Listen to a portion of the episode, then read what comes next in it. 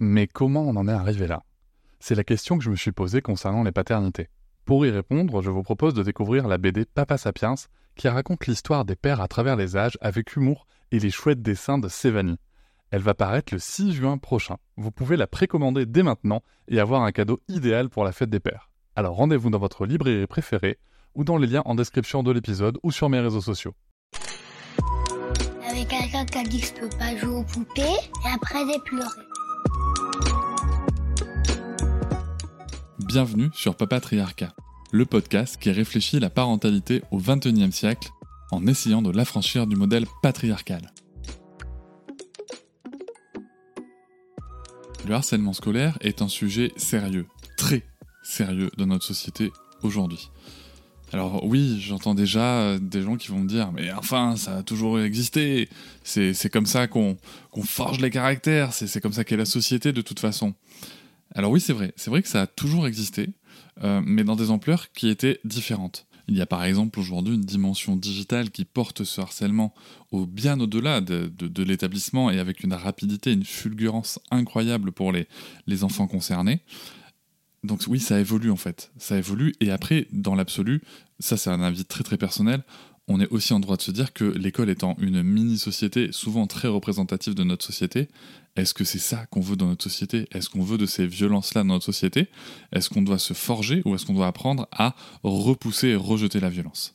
Nous allons en parler aujourd'hui avec mon invitée. Elle s'appelle Louise, elle a 33 ans, elle est la mère de deux enfants de 2 et 4 ans, elle vit à Copenhague. Elle est très engagée sur le sujet du harcèlement scolaire suite à la perte de sa sœur, des suites justement du harcèlement scolaire.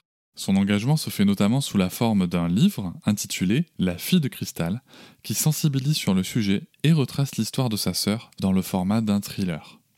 Nous allons revenir sur ce qu'est le harcèlement scolaire, sur les chiffres en France, sur les signes qui peuvent aider à le détecter, ou pas, on verra que c'est vraiment pas si simple que ça.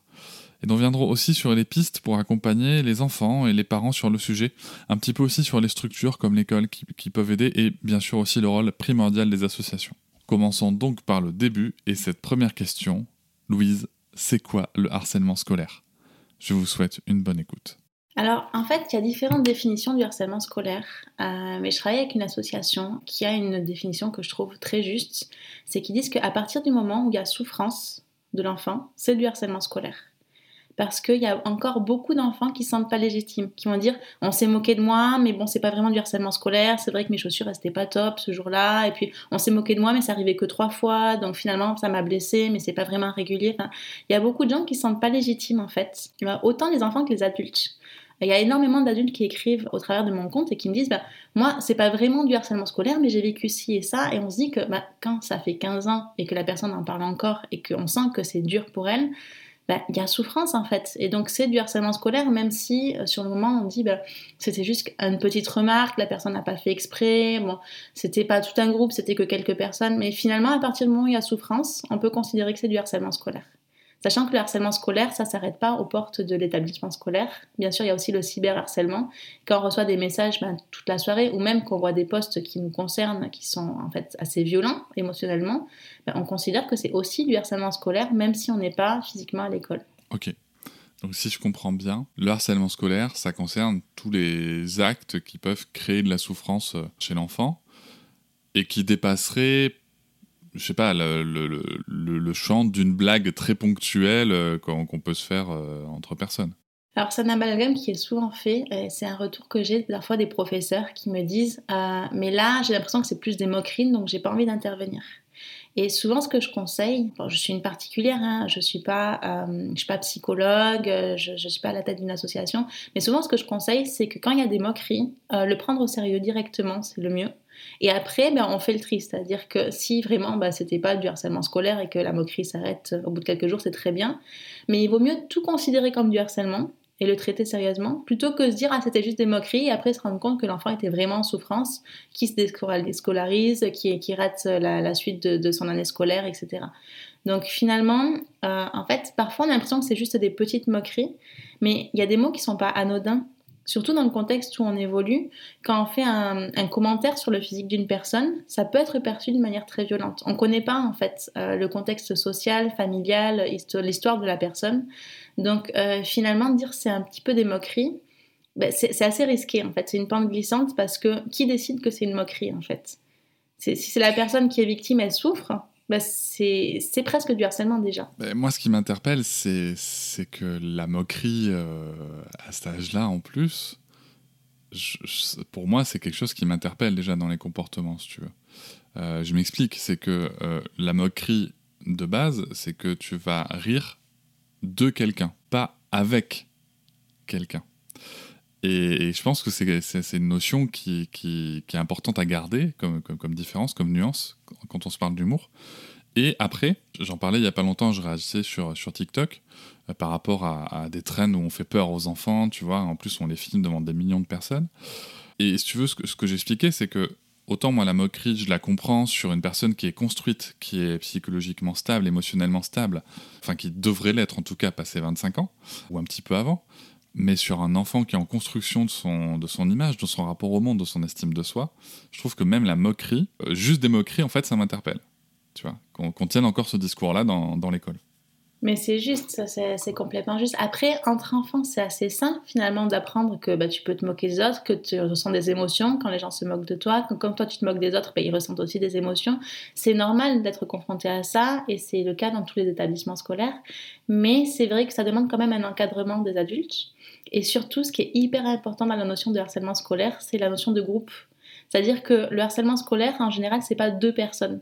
C'est-à-dire que c'est une euh, une situation qui se met en place. En général, il y a quand même une trame qui est toujours la même. Le groupe se découvre en septembre parce que c'est la rentrée scolaire. On parle beaucoup de harcèlement scolaire en septembre, mais c'est pas là qu'il commence. En fait, le harcèlement scolaire, il va se mettre en place petit à petit au, mois d'octobre, par exemple, quand les gens commencent à se connaître, euh, qui commencent euh, finalement à se, à se grouper entre eux, à se stigmatiser, à s'identifier en tant que le petit, le grand, euh, celui qui parle beaucoup, celui qui a des bonnes notes. Et en fait, en général, le harcèlement scolaire, il connaît un pic plus à partir de février, mars, avril. Et c'est euh, extrêmement triste finalement parce que euh, fin avril, c'est le moment où il y a le plus de dépression chez les enfants, le plus de souffrance, qui soit déclarée ou non déclarée. Euh, le, plus de, tentatives de suicide malheureusement et le plus d'appels à l'aide parce que euh, c'est le moment où le harcèlement scolaire prend toute son ampleur en fait. Et en général, après au mois de mai, juin, comme les vacances scolaires arrivent, euh, le harcèlement scolaire se calme un petit peu et reprend l'année suivante. Mais c'est vraiment triste de voir qu'il y a toujours le même schéma et que finalement, ben, c'est quelque chose qui peut être un petit peu comme une spirale. C'est-à-dire que le harceleur il se retrouve un peu embarqué dans ce harcèlement scolaire. Il n'est pas la source de la souffrance. Il est aussi victime finalement de cette situation où le groupe attend de lui qui, continue à se moquer en fait. Je t'en parlerai euh, un peu après puisque je parlerai de mon cas personnel euh, quand j'étais notamment au collège. Avant ça, juste je voudrais qu'on rappelle peut-être s'il te plaît les chiffres du harcèlement scolaire en France, du moins ceux, qui sont connus. Et tu fais bien de dire ceux qui sont connus, puisque très souvent les victimes ne parlent pas ou parlent très longtemps après, et donc euh, elles ne sont pas forcément dans ces statistiques. Mais les chiffres officiels, c'est qu'un enfant sur 10 est harcelé, donc, euh, ou a commis du harcèlement scolaire, donc dans une classe de 30, ben, tu vois, ça fait au moins 3 enfants. Donc c'est pour ça que quand on dit le harcèlement scolaire, ça ne me concerne pas, ben, c'est un petit peu risqué de dire ça, parce que ton enfant, soit il est harcelé, ce qu'on n'espère pas, soit il est en contact avec des personnes qui harcèlent, ou très probablement, parmi ses amis, il y a des enfants qui sont harcelés. Donc c'est hyper important de sensibiliser tout le monde parce qu'on sait très bien que dans une classe, il y aura des enfants harcelés, c'est sûr. Et donc que tout le monde sera en contact avec ces enfants harcelés, tout le monde va pouvoir voir et dire quelque chose s'il y a besoin. Il y a aussi 700 euh, 000 enfants qui sont harcelés officiellement euh, en France chaque année, donc c'est énorme. Là, on parle des cas déclarés, c'est ça C'est les cas déclarés, tout à fait, et c'est des cas qui sont en augmentation. C'est-à-dire que ça, c'était les chiffres euh, officiels, mais, mais on sait déjà que cette année, il y aura plus de cas, puisqu'on voit les statistiques qui augmentent. C'est très euh, aussi intéressant de voir que les chiffres filles-garçons ne sont pas les mêmes. Il n'y a pas beaucoup de statistiques. il y a eu quelques statistiques qui ont été faites par Le Monde récemment, un journaliste qui a vraiment pris le temps euh, de creuser et de voir si c'était la même chose pour les filles et les garçons. Et donc malheureusement, euh, c'est plus les filles qui semblent s'exprimer, en tout cas, en, tant que personne harcelée, en tout cas le déclarer. Donc c'est-à-dire que si tu euh, sépares les chiffres filles-garçons, mais à prendre avec, avec un peu de distance, parce qu'on ne sait pas si c'est parce que les personnes s'expriment plus ou si c'est parce qu'elles sont plus harcelées, tu vois. C'est un petit peu le même problème que les violences faites aux hommes. dans, dans, la société, c'est que, alors attention, je suis pas du tout en train de comparer les violences faites aux hommes et faites aux femmes, ce n'est pas mon propos, c'est juste pour dire que euh, quand on est sociabilisé en tant qu'homme, et avant ça en tant que garçon, quand on doit pas pleurer, quand on doit être fort, quand on apprend sur soi, euh, c'est une démarche en effet qui peut être différente de, de reconnaître qu'on a subi des violences. Euh, en tout cas que, ça fait pas partie de, quelque chose de, notre norme. Je précise euh, par rapport à ton chiffre euh, de 1 sur 10, juste pour que notre auditoire ait bien conscience du sujet, il y a un, petit peu plus de 12 millions d'enfants scolarisés en France. Ça fait donc 1 million 200 000 enfants qui seraient harcelés en France. C'est vraiment beaucoup et comme tu dis, on connaît forcément un enfant qui subit ou a subi du harcèlement dans notre entourage. Et ce qui est intéressant, c'est qu'on parle d'enfants aujourd'hui dans ce podcast, mais il ne faut pas oublier que ces enfants ensuite ils grandissent. Et que euh, c'est ensuite des adolescents qui, sont, qui ont été harcelés, donc euh, qui ont parfois, donc, euh, comme dans le cas de ma soeur, des difficultés à continuer leurs études, parce qu'en fait le harcèlement scolaire, ça te brutalise à un moment où tu es en train de construire ton identité, où tu n'as pas forcément les défenses pour arriver à comprendre ce qui se passe, euh, savoir que c'est pas ton problème, que c'est pas toi la source du problème. Et donc, euh, ben, malheureusement, euh, ces enfants harcelés, ils deviennent donc euh, un million de cent mille adolescents harcelés et un million de cent mille adultes qui ont été harcelés. Et, et c'est extrêmement dur parce que je vois des fois des personnes qui viennent, qui viennent me parler en me disant ben, Moi, j'étais harcelée à l'école. Et aujourd'hui, en tant qu'adulte, ben, quand je vais au travail, euh, bah, j'ai la boule au ventre en fait. Parce que euh, mes collègues ils vont faire des plaisanteries et en fait moi ce que ça, ça me rappelle surtout c'est quand j'étais exclue du groupe, quand j'arrivais pas à avoir des amis, quand j'avais l'impression que je faisais pas partie euh, de, toutes ces, personnes qui avaient l'air d'aller super bien, que moi j'y arrivais pas, que j'ai subi donc des difficultés, des difficultés à m'adapter, à continuer à aller en cours, des dépressions, des angoisses, des phobies. Il y y a énormément en fait de signes post-traumatiques après un harcèlement scolaire qui reste si malheureusement on n'en parle pas ou on n'est pas accompagné. Complètement. Moi, tu vois, j'ai des choses, du coup, je vais raconter un peu mon histoire. J'ai des choses qui sont ressorties quand, quand moi j'ai fait ma thérapie il y a quelques années. En tout cas, plutôt que j'ai compris. Euh, puisque moi, en fait, si tu veux, quand j'étais au collège, j'ai été harcelé. Que je suis rentré au collège quand j'étais 11 ans, j'étais euh, de taille moyenne et gros. Et euh, j'ai été harcelé par des camarades, j'ai été harcelé aussi par des profs. Je me rappelle très bien du prof de sport qui quand on faisait notamment l'endurance, si tu veux, euh, comme j'étais dans les plus lents et j'avais une condition physique en mousse, qui, qui disait Allez, on attend le petit gros, c'est-à-dire que t'avais toute la classe, qui me regardait courir, tu sais, sur les grandes pistes de 300 mètres, et qui disait Allez, on attend le petit gros. C'est hyper violent. C'est extrêmement violent. Même en en parlant, là, si tu veux, c'est pas évident. Mais et ce qu'il y a de, de dramatique, c'est qu'en plus, tu veux, ça valide derrière le comportement. Euh, tu vois, un adulte qui a une position d'autorité, ça valide le comportement auprès des enfants.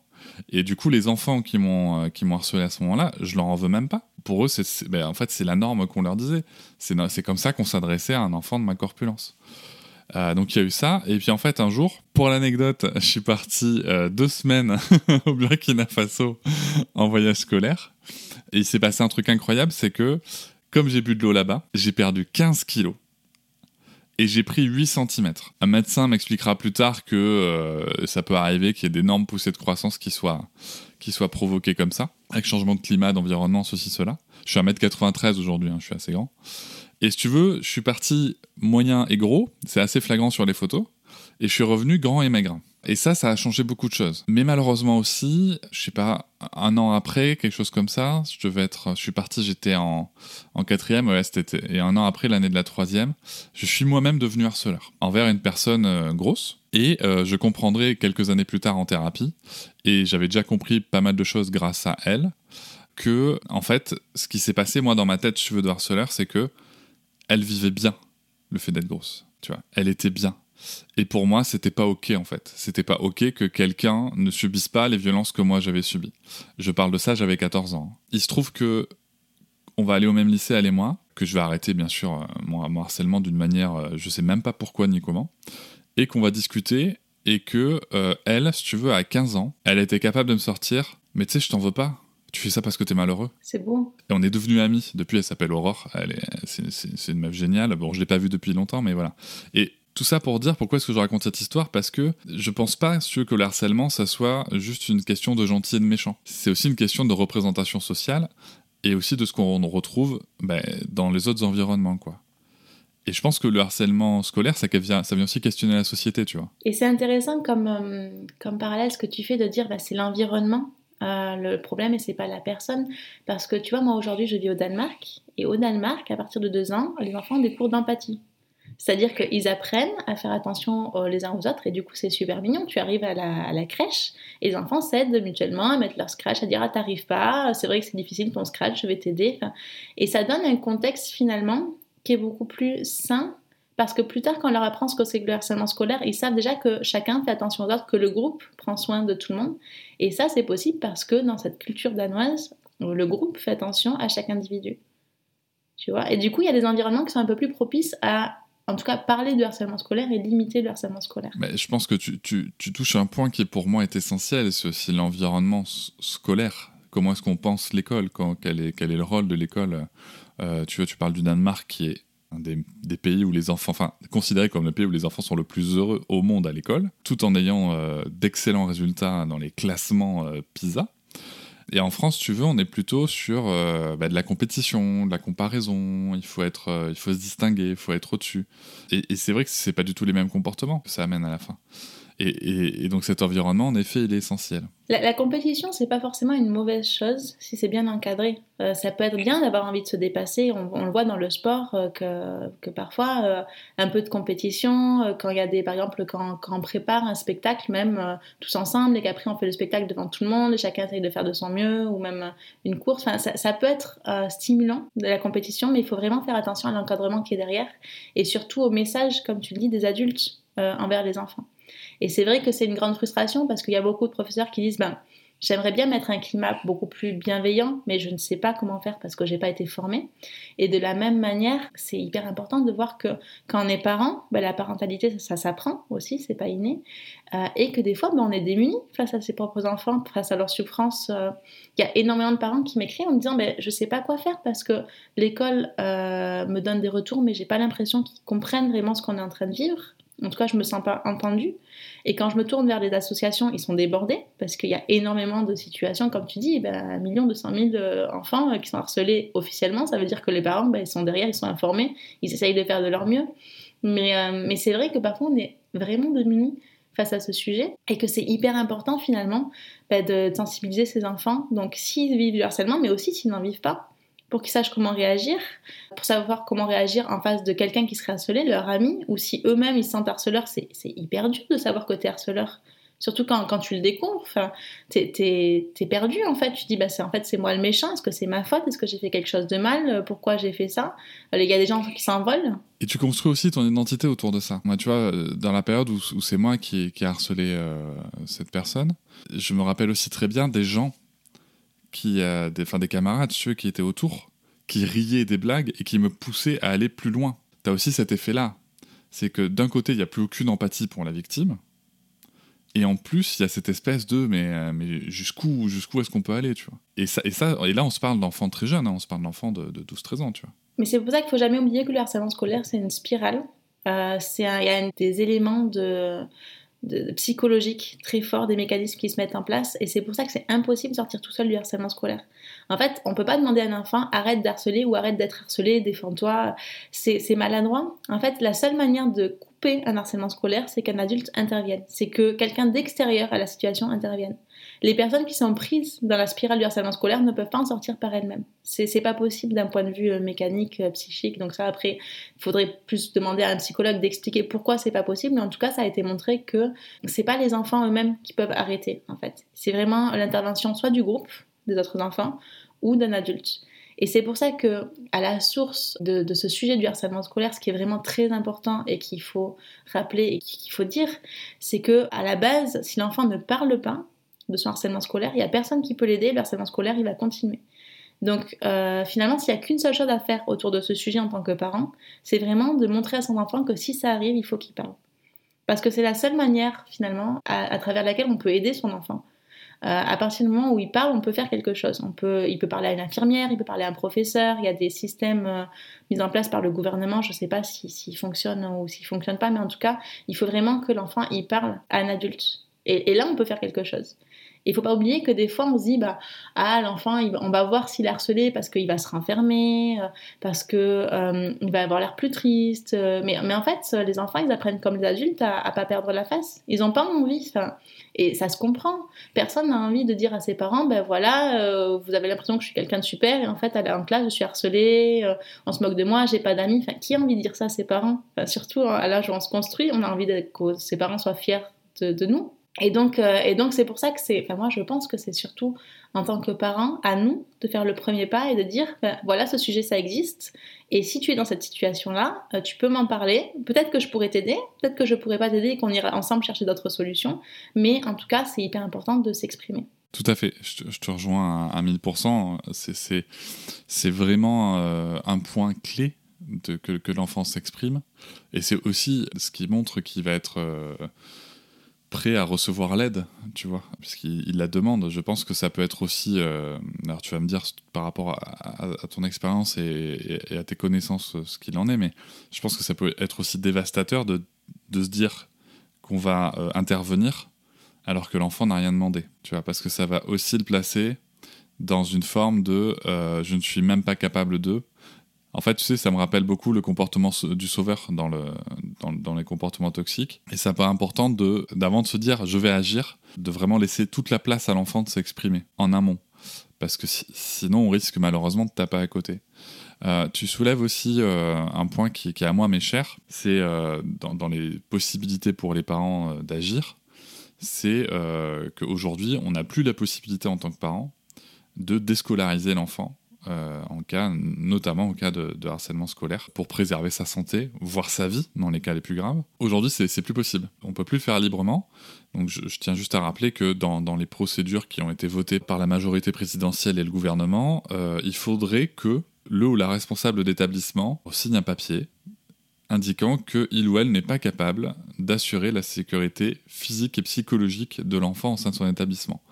Autant vous dire que ça n'y arrivera jamais je, ne vois pas quel chef d'établissement, sachant qu'ils sont en partie rémunérés euh, sur leurs résultats, euh, ira dire euh, ben, en fait non, je, je, n'y arrive pas.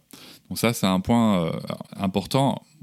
Et même si je pense que la première intention c'est de régler les sujets au sein de l'école, je voulais juste ouvrir cette parenthèse pour, pour parler de cette option qui n'existe plus. Mais concrètement, l'enfant parle, qu'est-ce qu'on peut faire? L'enfant parle à un prof, l'enfant parle à un parent, qu'est-ce qu'on peut faire? Alors déjà, ce qui est hyper important, c'est l'écoute. Euh, l'écoute, euh, ça paraît évident, mais en fait, euh, tu sais, quand tu es dans ton quotidien, c'est pas quelqu'un te parle et tu es là et t'écoutes. En fait, des fois, tu es en train de conduire, euh, des fois, tu es en train de faire à manger, des fois, tu as des problèmes à ton travail. Et, et on connaît les problèmes d'adultes, des fois, ça prend toute la place finalement dans la tête.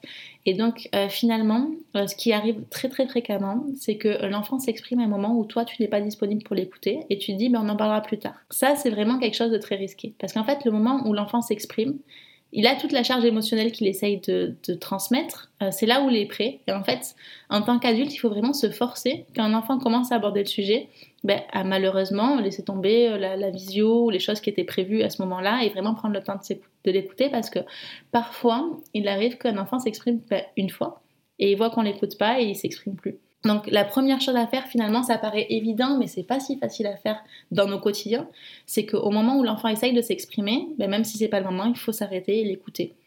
Euh, et déjà rien que ça, euh, ça montre d'un point de vue très visuel à l'enfant que oui, il est important, et oui, s'il a quelque chose à dire, on l'écoute, et il peut continuer à s'exprimer.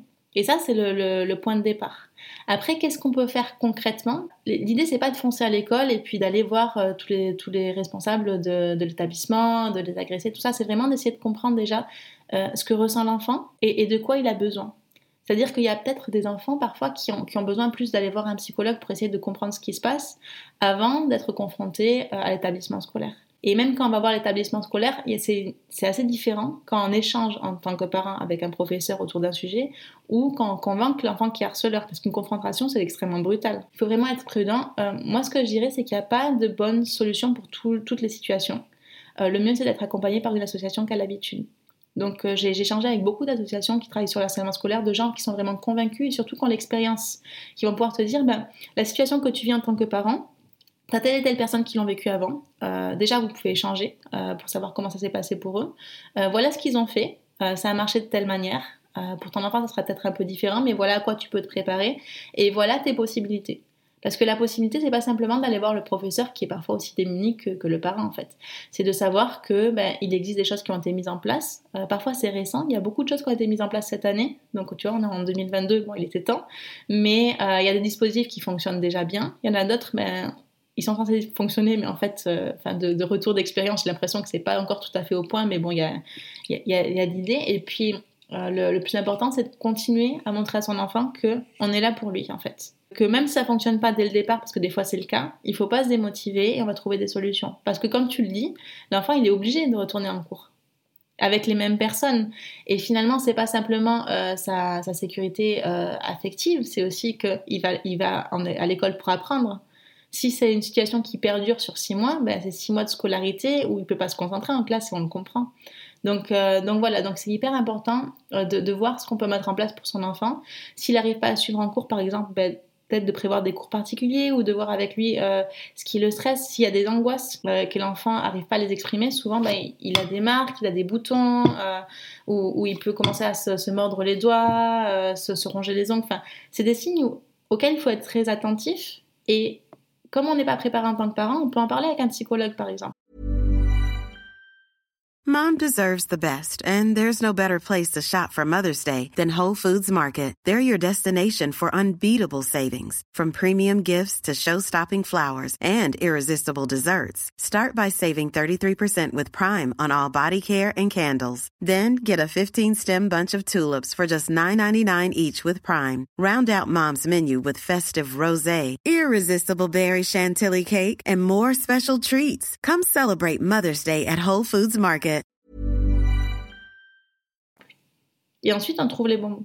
Tu parles d'association, est-ce que tu as des noms à, à, nous donner pour, pour les parents qui nous écoutent? Alors bien sûr, alors il y a une association que, que j'aime beaucoup parce que je trouve que ce qu'ils font c'est extraordinaire, c'est l'association Les Outsiders à Toulouse, qui sont en fait une équipe, bon ils sont une cinquantaine de personnes, mais ils sont extrêmement convaincus, ils font beaucoup de terrain, donc ils vont beaucoup dans les classes, genre 5, 6, 7 fois par, par semaine, ils sont dans les classes à faire de la prévention, et surtout ils animent beaucoup d'échanges avec les parents et avec les enfants. Et donc, je trouve que leur attitude est très très bienveillante parce que euh, chaque cas pour eux est extrêmement important. Et aussi parce qu'ils sont bien organisés, donc on, se sent en confiance. Après, il y a d'autres associations que j'ai pu voir, euh, par exemple des associations à Paris ou un peu partout en France.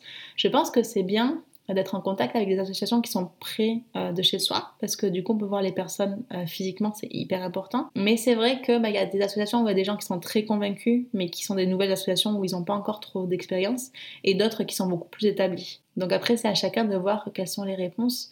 Mais euh, il arrive que des parents qui se retrouvent un peu en errance, c'est-à-dire qu'ils vont d'une association à l'autre, parce que malheureusement, bah, on n'a pas de visibilité en fait tu vas dire, ah ben, y a, tu tapes association euh, harcèlement scolaire sur Google et tu vois qu'il y en a genre euh, 5000. Et, et, alors, tu, toi, tu vas où? Enfin, c'est pas clair. Mais voilà, il y a cette association à Toulouse qui, qui, qui, est vraiment bien et qui, des fois, oriente sur les, les gens vers d'autres associations qui connaissent personnellement. Et je trouve que c'est un bon point de départ. Donc, les Outsiders à Toulouse. Et donc, il n'y a pas de site euh, du gouvernement qui recense les associations avec une carte euh, du territoire Il euh, y a un site du gouvernement. Je ne l'ai jamais utilisé personnellement. Euh, je sais qu'ils ont le programme phare euh, en ce moment où ils, euh, ils, recensent donc tout le matériel pédagogique qu'on peut utiliser pour parler de harcèlement scolaire à ses enfants donc est utilisé parfois en classe par des professeurs qui, qui, veulent vraiment donc avancer sur ce sujet, mais aussi par des chefs d'établissement donc euh, qui, qui, ont envie de, de, mettre en place quelque chose pour leur établissement ou par des parents. L'équipe qui travaille sur euh, sur ce projet phare, qui est un dispositif qui est assez nouveau hein, finalement, moi je la trouve vraiment bien. J'ai échangé avec eux directement plusieurs fois parce que j'ai ce projet de sensibilisation au harcèlement scolaire à travers un, un livre, donc j'ai pas mal euh, discuté avec eux de comment est-ce qu'on peut aider à apporter cette ressource aux parents, aux enseignants qui en ont besoin. Euh, et c'est vrai que au-delà du fait qu'ils travaillent pour le gouvernement, chaque personne qui est dans cette équipe a aussi euh, une expérience personnelle. Euh, pas forcément d'être un enfant harcelé, mais en tout cas d'avoir vu du harcèlement ou d'être convaincu sur le fait qu'il faut agir. Et du coup, le travail qu'ils font, qui est un travail de fond, hein, est, vraiment bien. Ça, ça, prend un peu de temps pour se mettre en place, mais ce programme phare, je pense, aidera à avoir des résultats sur le long terme. Ok. Et justement, tu parles de résultats. Euh, est-ce qu'on peut juste parler euh, des conséquences du harcèlement scolaire et comment est-ce qu'on peut aussi peut-être le détecter? Tu parlais de, bah, de, boutons, de, de, comportements un petit peu de, qui pourraient paraître comme des tocs chez les enfants. Mais du coup, c'est quoi les conséquences euh, du harcèlement? Alors il y a des conséquences à court terme, c'est-à-dire que l'enfant euh, développe des phobies, des cauchemars, des angoisses, ce qui est, normal. Hein. Enfin, c'est un harcèlement jour et nuit, forcément, euh, à un moment où tu n'es pas encore construit. C'est logique, mais le problème, en fait, c'est souvent quand ça dure. C'est-à-dire quand, quand l'enfant essaye de s'en sortir et qu'il voit que ça marche pas, c'est là où, en fait, finalement, il commence à être vraiment attaqué dans son identité, à s'identifier comme personne qui est, ben, du coup, harcelée et à se mettre dans cette position de l'enfant qui harcelé, c'est-à-dire arrêter de s'épanouir. Et, là, c'est vraiment problématique. Et en général, il y a des enfants qui sont un peu plus aptes à s'exprimer et d'autres qui n'y arrivent pas parce qu'ils n'ont pas les moyens, qui ne trouvent pas les mots. Et s'ils n'arrivent pas à s'exprimer, souvent c'est le corps qui prend le relais comme dans plein d'autres situations. Hein.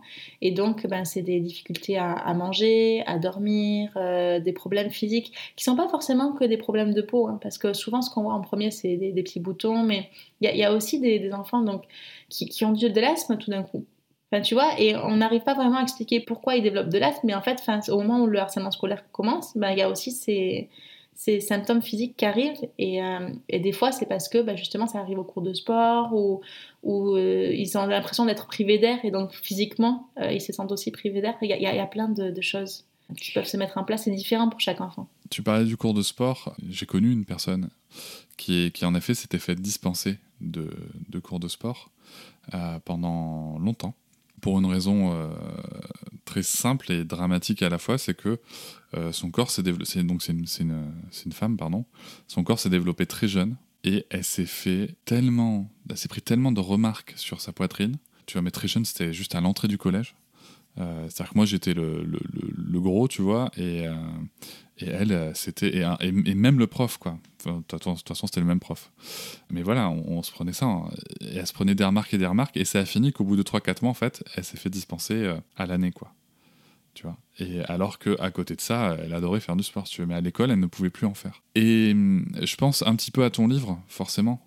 Euh, je pense un petit peu au parcours de ta sœur. Avant de revenir dessus pour, parler des conséquences à plus long terme, je voudrais juste dire à notre auditoire que euh, si vous voulez réagir, si vous voulez euh, peut-être donner vos astuces de parents, si vous avez si c'est une situation que vous connaissez, que vous avez connue, si vous avez des astuces à donner, si vous avez des questions à poser, si vous voulez réagir sur ce sujet, vous pouvez passer par euh, le, site SpeakPipe que je vous mets en, description de ce podcast pour laisser un audio et euh, auquel que je pourrais diffuser dans le podcast pour aider les gens. Si vous avez des questions, peut-être pour y répondre. Voilà, n'hésitez pas surtout à le faire. Et concernant les conséquences à long terme, c'est là où je pense forcément à ton livre, Louise, euh, puisque toi, ta sœur s'est donné la mort des années après. Exactement. C'est ce qui est en fait extrêmement violent pour moi et ma famille, et c'est pour ça que j'ai eu envie d'agir, parce qu'en général, les familles qui sont endeuillées ne parlent pas la, grande majorité des familles endeuillées ne parlent pas parce que finalement, c'est un sujet qui fait peur aux gens, qu'on n'a pas envie d'être exclu, et aussi parce que euh, on se sent jugé en tant qu'entourage euh, d'une personne qui était harcelée, de se dire, ben, ma soeur, par exemple, elle a été harcelée pendant sept années et je l'ai jamais vue. Tu te sens tellement démuni et, idiot, tu vois, de te dire, ben, c'était sous mes yeux et je l'ai pas vu, que tu n'as pas envie en plus que les gens euh, que tu ne connais pas viennent te juger là-dessus. Mais c'est vrai que je me suis assez euh, vite rendu compte que finalement, le suicide des jeunes, c'est un tabou, mais c'est aussi l'une des premières causes de mentalité des jeunes. Que malheureusement, ma sœur euh, donc, euh, est décédée à 21 ans. Et il y a énormément d'enfants qui décèdent à 21 ans volontairement, donc par suicide. et que si on n'en parle pas, les choses ne changent pas. C'est-à-dire que on n'avait jamais parlé du sujet. Euh, je pensais même pas que c'était possible que quelqu'un de mon entourage qui avait l'air d'aller bien se suicide un jour. Enfin, vraiment, enfin, ça n'avait aucun sens pour moi. C'est un, événement qui a mis beaucoup de temps à être euh, accepté de ma part parce que c'était tellement décorrélé de ma réalité. Jamais on m'avait parlé de ce sujet-là parce que c'est un sujet qui est extrêmement tabou en France. Et c'est vrai qu'en tant que parent, on va avoir le réflexe de dire à ses enfants, ben, tu vas faire de la moto, tu mets ton casque. C'est évident, tu vois, on va, on va, on va, protéger ses enfants. Mais euh, d'un risque qui finalement arrive à énormément euh, d'autres enfants, c'est un risque qui fait tellement peur. Euh, c'est un sujet qui, qui effraie. on ne sait pas vraiment quoi faire. Et du coup, c'est un sujet qu'on va jamais aborder et duquel on va pas se méfier. Et finalement, le fait de ne pas en parler, ça contribue finalement à, laisser cette, cette, situation où les, les, enfants sont en danger. Et donc, c'est un peu ma démarche de dire, ben voilà, ma sœur, elle a été harcelée, on ne l'a pas vue. Euh, c'était un enfant qui, euh, qui avait l'air très épanoui. Euh, C'était une jeune fille qui faisait beaucoup de sport, qui avait des amis, euh, qui sortait euh, le samedi soir euh, avec ses amis, qui donc était invitée à des fêtes, euh, qui avait euh, une meilleure amie, un meilleur ami, qui aimait bien aller faire des pique-niques, organiser des choses à la maison. Enfin, c'est pas le profil en fait. On a parlé un peu plus tôt du profil où l'enfant a des boutons, se renferme, tout ça, mais finalement, un enfant qui a des très bonnes notes, c'est aussi un signe de harcèlement scolaire, mais on le sait pas parce que euh, c'est valorisé d'avoir des bonnes notes. On va pas se dire, ben, elle a peur d'avoir des mauvaises notes parce qu'elle a peur d'être jugée par les autres, parce qu'elle a peur d'être rejetée, parce qu'elle a peur de ne pas être assez bien. Et ça arrive extrêmement souvent en fait que des enfants me disent, ben moi j'ai des très bonnes notes, mais en fait euh, c'est surtout parce que j'ai peur euh, que les autres se moquent de moi à chaque fois que je vais mettre une réponse fausse. Donc en fait, ben, je me force à, à, bosser. Et ça veut pas dire qu'il n'y a pas la détresse euh, derrière. Et donc euh, c'est pour ça que j'ai fait cette démarche euh, de sortir ce, projet de livre qui finalement pas un livre que j'ai écrit moi-même, mais un livre qui a été fait à partir de tous les documents de ma sœur, donc son journal intime en fait, où elle raconte elle-même comment le harcèlement scolaire a commencé et surtout comment ça a évolué et pourquoi elle n'en a pas parlé et pourquoi elle en est arrivée là à 21 ans, donc des années après que le harcèlement scolaire soit terminé. Alors j'ai eu le plaisir de, lire ton livre. En effet, c'est euh, c'est très intéressant de voir que c'est vraiment basé sur des traces qu'a laissé ta sœur pour remonter tout le cheminement et, la souffrance qu'elle a connue. Je précise aussi une chose, euh, c'est qu'on parlait de, l'environnement scolaire tout à l'heure. Tu vois, les notes, euh, c'est quand même un, un, sujet aussi qui pourrait être réfléchi à l'éducation nationale. Vous, en plus, vous étiez quand même issu d'un milieu assez privilégié, quoi. Moi, ce que je comprends, c'est que ta sœur, elle avait tout pour être heureuse, si tu veux, quand on regarde, euh, quand on regarde un petit peu l'image qu'on se fait. Elle vient d'une famille aisée, euh, elle a des amis, elle sort, euh, les notes ça va, tout va bien, quoi. Moi, moi, je trouve ça un peu dangereux de dire t'as tout pour être heureux parce qu'en fait, on a tous tout pour être heureux et ça culpabilise en fait les gens de se dire, bah, avec ce qui se passe en Ukraine par exemple, est-ce que j'ai le droit de me plaindre de mon harcèlement scolaire? Donc, c'est un, un, sujet, enfin, c'est une phrase que j'entends des fois et qui, qui, me fait toujours un petit peu réagir. Mais c'est vrai que j'ai pas partagé le contexte et je pense que c'est effectivement important de dire qu'on était des enfants extrêmement désirés. D'ailleurs, on est né in vitro, donc mes parents m'ont vraiment euh, voulu. Il y avait bah, tout ce qui, ce qui passe quand tu as des tu as des difficultés à avoir des enfants, les piqûres, les rendez-vous chez les médecins, ça a duré des années pour que mes parents aient des enfants. Ils étaient super heureux de réussir à avoir des enfants, en plus trois. On était proches en âge, donc forcément on, était, on jouait tout le temps ensemble. On avait une maison avec un beau jardin, euh, des, arbres fruitiers, on avait un verger. Euh. C'est vraiment en fait ce qu'on souhaite offrir à ses enfants finalement. Une enfance tranquille, dans la nature mais près de la ville, avec des amis bienveillants autour, des voisins sympas qui font le barbecue.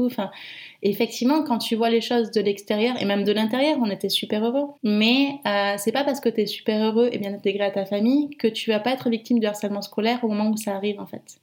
Et ce qui est assez dur, c'est que finalement, elle a eu l'impression pour nous protéger, parce qu'elle nous aimait finalement, que euh, c'était mieux de ne pas partager cette souffrance-là. De pas dire en fait, euh, voilà ce qui se passe à l'école, c'est très dur, mais plutôt d'essayer de se dire, quand je suis dans ma famille, c'est ma bulle où je suis bien, c'est le seul moment finalement où je peux respirer, et donc j'ai pas envie de gâcher ça entre guillemets, en faisant porter un poids où je sais que mes parents et mes sœurs ne pourront pas m'aider parce qu'ils sont pas formés à le faire. Ce qui est intelligent et dramatique en même temps, de se dire bah, je vais chercher de l'aide à l'extérieur, parce qu'il faut voir que le parcours qu'a eu ma sœur, qui était assez récent finalement, c'est pas le parcours d'un enfant qui ne parle pas. C'est le parcours d'un enfant qui va voir l'infirmière, qui va voir les professeurs en disant voilà, il y a ce problème, je suis harcelée, qu'est-ce qu'on fait? Qui va voir ensuite des centres euh, médicalisés spécialisés, euh, qui va voir des psychologues euh, toutes les semaines en leur disant je suis harcelée, qu'est-ce qu'on peut faire? Elle a vraiment tapé à toutes les portes. Elle a écrit au gouvernement en leur disant voilà ce qui se passe dans ma classe, je souffre, ça fait six ans, j'ai fait tant de tentatives de suicide avant, je me mutile, il y a d'autres enfants comme moi, est-ce que je peux pas les aider? C'est vraiment quelqu'un qui a été vraiment très actif à essayer de dénoncer ce qui se passait parce qu'elle voyait qu'elle n'était pas la seule, mais malheureusement qui a fait ce choix assez terrible finalement de se dire je ne veux pas en parler à mes proches parce que euh, ça va les stresser, ça va les inquiéter. Mes parents s'ils voient que je suis dans cette détresse, ils vont euh, se sentir mal, mais ils sont pas en capacité de m'apporter l'aide dont j'ai besoin parce que ils sont pas formés pour ça. Je vais aller voir les professionnels. Et c'est ça qui est dur en fait, c'est de se dire que en tant que famille, on aurait peut-être pu faire quelque chose, mais on n'a pas eu la, chance finalement de pouvoir euh, essayer d'agir. Et c'est là que tu te rends compte qu'en fait, même dans les familles très heureuses, où tout a l'air d'aller bien, si tu parles pas du harcèlement scolaire, bah, tu peux pas savoir si ton enfant est concerné ou non. Il y aura jamais de vrais signes pour te le dire. Et alors là, du coup, me vient une, une question euh, de parents qui est de me dire mais euh, est-ce qu'avec tout ça, euh, je vais pas nourrir une espèce d'immense anxiété parce que euh, je vais me dire en permanence est-ce que mon enfant est harcelé et que je risque de ne pas le voir et que ça risque de lui pourrir la vie? Ben, tu sais, tous les enfants qui se suicident ou les adolescents qui se suicident, ça laisse derrière des parents qui sont démunis, qui se disent, ben, est-ce que j'ai pas raté un signe? Et ça, c'est un risque qui arrive sur tout le monde. Et c'est pour ça qu'on n'en parle pas, que ça fait peur, parce qu'on sait qu'on est tous potentiellement victimes de, ben, de, ce risque en fait potentiellement, ça, ça peut t'arriver demain, comme potentiellement tu peux te prendre une voiture en traversant la route, comme potentiellement tu peux avoir une maladie, un cancer. Il euh, y, a plein de choses qui peuvent arriver. Mais euh, une réaction responsable de parents, je trouve, c'est de se dire, bah, ce risque existe. je vais essayer de m'en prévenir en communiquant. Euh, je vais communiquer de la manière euh, dont je peux. Tu sais, moi, quand j'en parle à mes enfants, enfin, c'est dur aussi pour moi, tu vois. Je leur dis, ben voilà, euh, vous aviez une tante, elle est décédée. Je leur dis pas qu'elle s'est suicidée. je leur dis qu'elle avait une, une, maladie du cerveau qu'on ne savait pas très bien soigner, donc une dépression. Mais dépression, ça veut rien dire pour les enfants. Qu'elle a subi donc ce harcèlement scolaire à l'école, que c'est pour ça que c'est important dès que ça commence d'en parler. Et voilà. Et des fois, mes mots sont maladroits parce que ben, je suis comme euh, tout le monde, un parent qui essaye de faire de son mieux. Mais je trouve que des fois, ouvrir le dialogue, ne serait-ce que faire le premier pas vers ses enfants, ça leur donne une chance, si jamais ils sont en difficulté pour ce sujet ou pour un autre, hein, euh, de savoir que ben, peuvent en parler à leurs parents. Tout simplement, c'est, euh, je pense, c'est un risque de se dire s'il y a un problème, mon enfant m'en parlera parce que euh, pour l'enfant, il y a tellement de déstress déjà d'aborder un sujet où on se dit bah, je me sens mal et quand est-ce que j'en parle et comment mes parents vont réagir, que si en plus tu attends que ce soit eux qui fassent le premier pas, c'est euh, une marche en plus à, gravir. Moi, tu vois, euh, je me demande si, là, là en t'écoutant parler et, avec la vision que j'ai de l'enfant de l'enfance, je me dis aussi si, que ça pourrait être intéressant sans faire reposer le, poids sur les épaules de ses enfants. Mais tu vois, peut-être de temps en temps, quand on rentre du travail, de dire, euh, euh, tu vois, de parler un petit peu de ses journées euh, avec ses enfants. Et alors en choisissant bien ses mots, là, là, je dis ça un peu à brûle pour point, donc ça, ça vaudra ce que ça vaut. Mais tu vois, peut-être de dire ah, comment s'est passé, toi, à l'école euh, Souvent, les enfants, en plus, ils répondent pas tout de suite. Il hein, faut, faut, un peu les, les, chauffer. Et puis dire, bah, écoute, moi, au travail, euh, je passais une chouette journée. Euh, je suis content de ce que j'ai fait. Ah, par contre, c'est vrai qu'il y a tel collègue, des fois, il fait des remarques qui me plaisent pas. donc, bon, ça fait du bien de pouvoir en parler ici. Tu vois, peut-être un petit peu aussi faire valeur d'exemple. Encore une fois, en, mesurant le propos pour pas faire reposer le poids de, de, ressentiment à nos enfants, mais juste pour leur montrer, en fait, tu vois, par l'exemple, parce que nos, enfants deviennent aussi tels qu'ils nous voient. Et c'est vrai que s'ils nous voient jamais livrer de difficultés, il n'y a pas de raison qu'ils le fassent plus que, que nous, tu vois. Mais, mais l'exemple, c'est extrêmement puissant. Et, d'ailleurs, ça me fait penser que mes, parents, quand ils étaient jeunes, nous demandaient toujours comment ça s'est passé à l'école. On disait toujours, bah, soit rien, soit bien. Mais euh, c'était pas plus euh, développé que ça et ça n'a pas aidé euh, à détecter quelque chose. Mais c'est vrai qu'avec mes enfants, moi, ce que je fais, c'est la même démarche que toi. C'est-à-dire que je sais pas forcément leur dire j'ai eu des difficultés, mais quand je leur demande comment ça s'est passé ta journée qu'ils me disent bah, pas grand chose, je leur dis bah, est-ce que tu veux savoir ce que moi j'ai fait aujourd'hui? Et en général, ils sont hyper curieux en fait, de savoir et je leur dis bah, ce que j'ai mangé parce qu'ils sont petits, donc je leur dis euh, où je suis allée, si j'étais allée travailler ou si j'étais au bureau, euh, quel, est le prénom des gens avec qui j'ai travaillé et juste de voir que bah, je leur raconte des trucs, des fois ça leur donne envie aussi de dire ah, bah ouais, moi j'ai fait ça, c'était cool aussi. Et c'est bien, ça commence un dialogue en tout cas. On oublie en tant que parent qu'on peut aussi s'exprimer sur ce qu'on a fait que ça intéresse nos enfants. Mais c'est ça, c'est ça, c'est quelque chose qu'on oublie euh, régulièrement et que montrer aussi qu'on peut avoir des difficultés, je pense que ça ouvre la porte à l'enfant.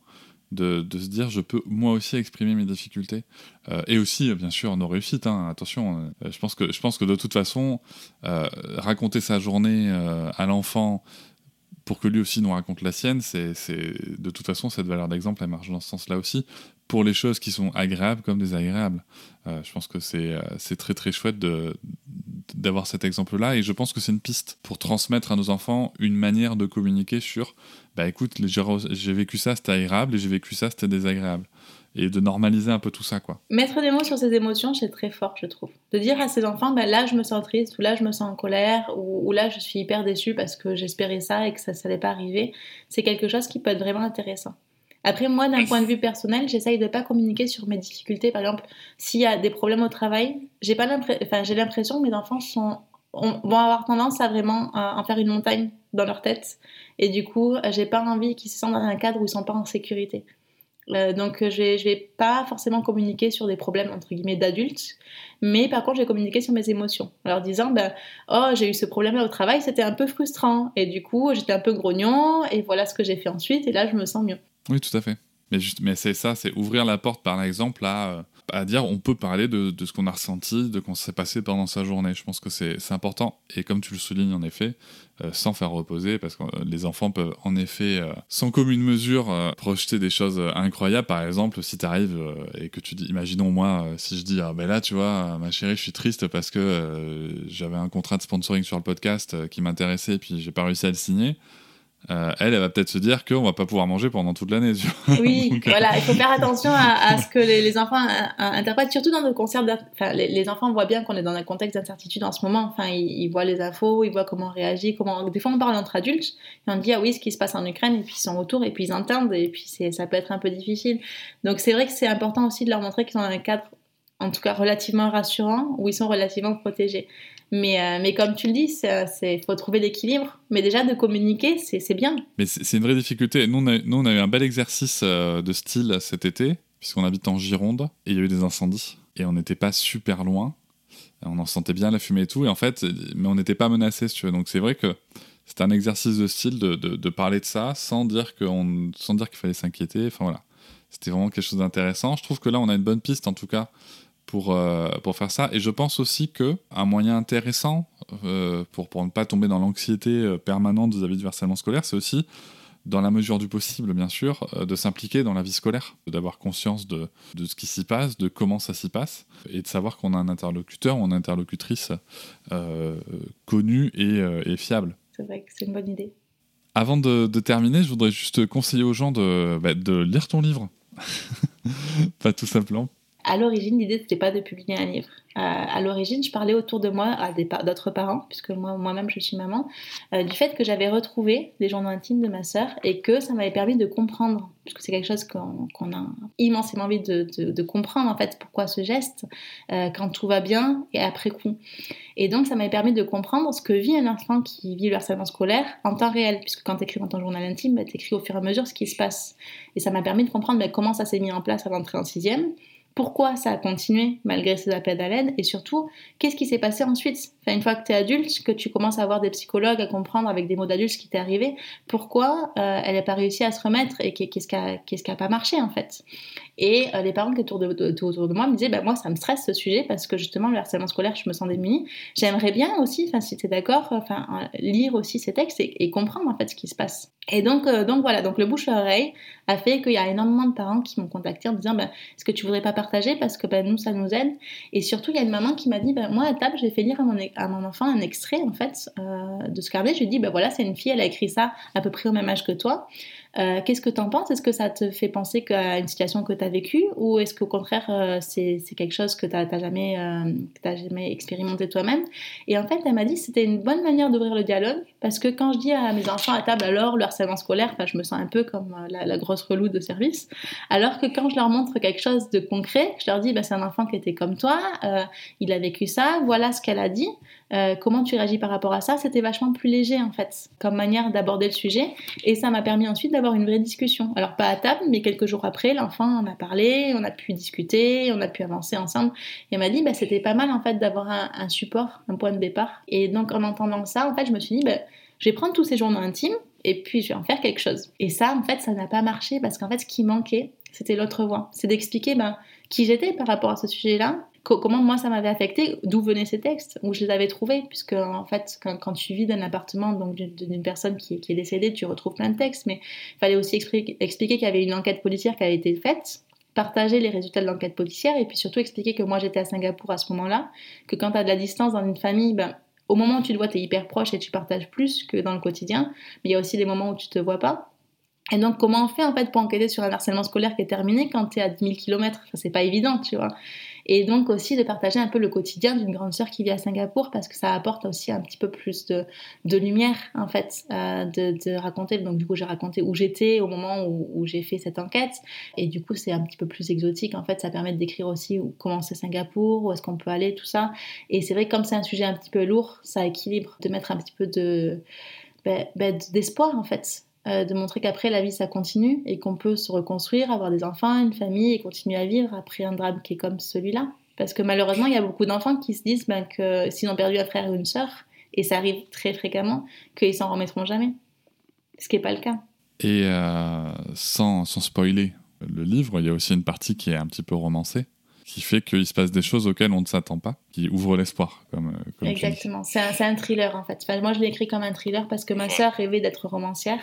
Que euh, ce qui m'a énormément frustrée, au-delà du fait qu'elle n'a pas pu continuer sa vie, c'est de me dire que son grand rêve de sa vie, elle ne pourrait jamais avoir l'occasion de l'accomplir. Et donc finalement, j'utilisais ces textes pour faire un roman donc, qui va être publié en, librairie, à Fnac Cultura et tout ça par HarperCollins qui, qui m'a accompagnée sur ce sujet-là, qui est aussi très investi sur le harcèlement scolaire. Euh, c'est de me dire, ben, en fait, j'ai pas envie de faire un livre de témoignages, euh, je vais faire un thriller où je vais raconter ben, notre vraie enquête, euh, l'enquête qu'on a vraiment menée, euh, en mettant les vrais lieux, euh, tout ça. J'ai juste changé les prénoms, puisque ben, y a, c'est des vraies personnes, donc on ne pouvait pas les mettre. Mais de raconter la vraie enquête qu'on a, a, qu'on a vécue et de faire ça sous format roman policier. Puisque finalement, c'est une enquête policière, et d'intercaler euh, les journaux intimes, donc les vrais journaux intimes qui ne sont pas modifiés, entre cette enquête policière pour qu'on comprenne en fait euh, ce qui se passe sans que ça soit désagréable à lire. Puisque c'est vrai que quand tu rentres du boulot, tu n'as pas envie de lire un témoignage hyper déprimant euh, d'une personne. Mais par contre, une enquête policière qui s'est vraiment passée avec des vrais textes entre Toulouse et Singapour, c'est un peu plus, euh, c'est un peu plus attrayant. Et en même temps, ça te donne des clés pour, euh, bah, pour avancer toi-même sur ces sujets-là qui sont des sujets importants. Bah, c'est vrai que c'est il y a le côté thriller moi qui m'a beaucoup tenu aussi parce que c'est un style que j'affectionne particulièrement. Mais euh, il y a aussi ce côté très euh, tu vois on, est beaucoup comme tu le dis dans, aussi dans, de ton point de vue dans ta réflexion à toi de ton vécu à toi de, de, de, personnes qui survivent en fait à ces événements là et et, c'est vraiment très prenant très intéressant. Je conseille aux gens de, de l'acheter quand il sortira puisqu'il est il est pas encore sorti Non, Dans les- et dans tu toutes vas les être surpris, mais en fait, euh, il est adapté en pièce de théâtre. Et ils font la première donc, dans un mois. Et l'idée, c'est de passer dans des écoles. Donc en fait, tu as une troupe de théâtre qui a récupéré donc, le manuscrit qui n'était même pas encore imprimé, euh, qui en a fait une pièce de théâtre et qui passe dans des collèges et des lycées euh, pour présenter ça sous format de pièce de théâtre et ensuite animer une heure de, de débat avec les enfants pour leur dire ben, Et vous, est-ce que vous avez vécu ce harcèlement scolaire? Et du coup, je suis hyper curieuse parce qu'en fait, ces textes de journaux intimes et cette enquête, ils l'ont mis donc sous format théâtre, mais sous format dansé aussi. Ils en ont fait un, un projet artistique finalement pour euh, montrer que sous le support de l'art, on peut parler de ce sujet d'une manière un peu plus légère et surtout on peut amener des enfants à échanger et discuter euh, autour du harcèlement scolaire et autour de, la, de tout ce qui est euh, difficulté euh, psychologique qu'on peut avoir derrière aussi. On enregistre cet épisode le, le mercredi euh, 28 septembre, donc euh, vu qu'il sortira fin octobre, je, je- je peux me permettre de dire comment vous l'écoutez. Euh, la pièce de théâtre euh, arrive et, et sera disponible euh, incessamment sous peu. Merci beaucoup, Louise, pour cet échange. Et euh, où est-ce qu'on peut te retrouver? Alors sur le compte Instagram euh, La fille de cristal, la fille de cristal, ok. Je ne manquerai pas de, de taguer en description et sur les réseaux. Merci beaucoup, Louise, pour cet échange. merci.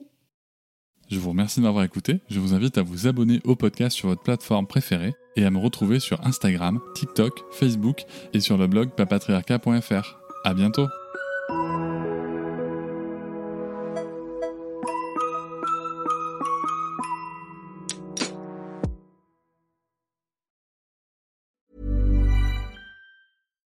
Deserves the best, and there's no better place to shop for Mother's Day than Whole Foods Market. They're your destination for unbeatable savings, from premium gifts to show-stopping flowers and irresistible desserts. Start by saving 33% with Prime on all body care and candles. Then get a 15-stem bunch of tulips for just $9.99 each with Prime. Round out Mom's menu with festive rosé, irresistible berry chantilly cake, and more special treats. Come celebrate Mother's Day at Whole Foods Market. Hop, c'est encore moins. Si tu veux soutenir le podcast, tu peux aussi t'abonner à Papatriarca Plus et découvrir chaque semaine un épisode bonus en plus des 60 déjà disponibles. À découvrir sur tes applis de podcast comme Pocketcast, Castbox ou encore Apple Podcast. À très vite.